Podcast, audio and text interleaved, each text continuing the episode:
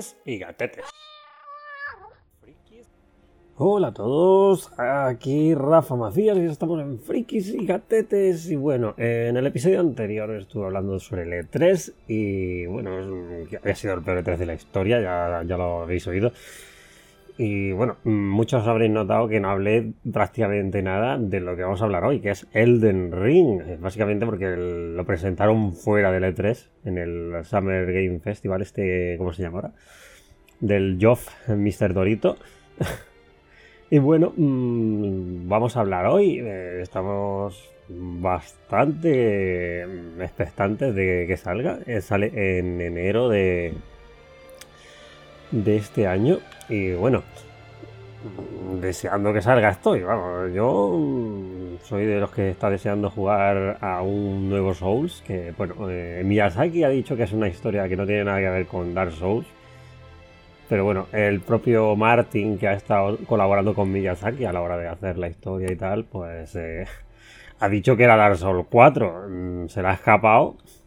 No sé si si ha sido queriendo para jugar con los fans, como hace siempre, o, porque le ha salido inconscientemente, pero vamos, que mm, ha dicho que va a ser Dark Souls 4.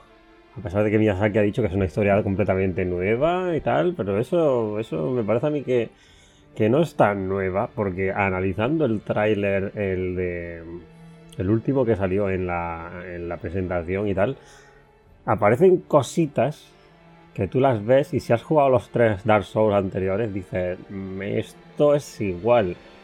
Me estás sacando cosas que mmm, estaban en la saga Souls, incluso en el Demons, y están ahí. Por ejemplo, tenemos aquí, eh, hablan de, de, la luz y la oscuridad, que ese es un tema central en la saga.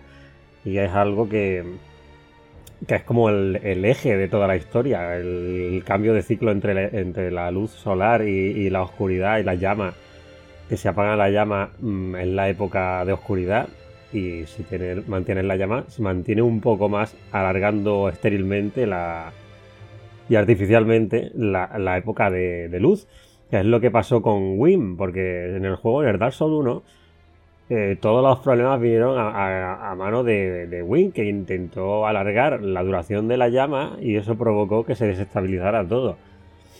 Y bueno, eh, eh, hablan de apagar las llamas de. Y están los sin luz, que son personajes como.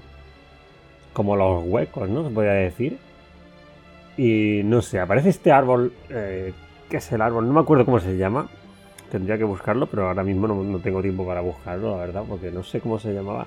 El árbol este central que aparece súper luminoso, ese podría tener relación también con lo que vienen siendo los árboles antiguos de, la saga Souls. Porque antes había, en la época de los dragones, estaban los, los árboles estos gigantescos que eran lo que controlaban el mundo, básicamente. Entonces hubo la guerra entre los dioses y, los dragones y eso hizo que desaparecieran prácticamente todos los árboles gigantes que era lo que mantenía la tierra. Luego también tenemos la señal de Elden, que es el círculo de Elden, como lo llaman en, los subtítulos, eh, por Elden Ring, el anillo de, Elden, que son una serie de círculos concéntricos así, como temática, como temática celta, ¿no? Voy a decir. Pero claro, hasta que no tengamos el juego, todo esto es especulación. Eh, también, como se sabe, que va a tener como el mapa mapa abierto a los brezos de Wild, pero claro, el Breath de Wild es enorme. Yo no creo que el mapa que haga Front Software sea tan grande ni de coña, lo que será un estilo Sekiro, que es más o menos abierto, pero tienes tu camino por el que seguir, porque si no, en la saga Soul, si tú tienes un camino completamente abierto, podrías pasarte el juego en cero coma. Que bueno, hay gente que lo hace, pero, pero ya me entendéis por dónde quiero ir, ¿no? En fin, eh, no sé, yo estoy deseando que salga. Queda muy poco, quedan seis meses prácticamente para que veamos el juego. Si no lo retrasan, claro está. El problema, salen consolas. En todas las consolas. Tengamos aquí PS5, Xbox, Xbox One, PS4 y PC. Pero en PC no especifica en qué plataforma va a salir.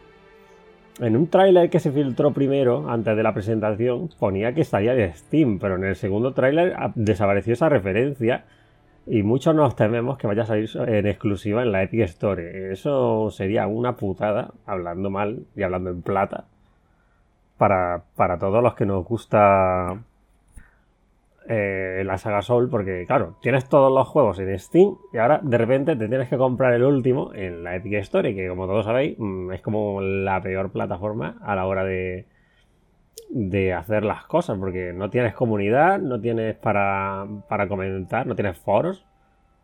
Eh, el refund lo pusieron después de que la gente se quejara porque no había refund. Y nada, eh, lo único bueno que tiene son los cupones que te dan en las rebajas que te quitan 10 euros. Es lo único bueno que le puedo ver y que te dan juegos gratis, pero eso lo hacen también en Steam.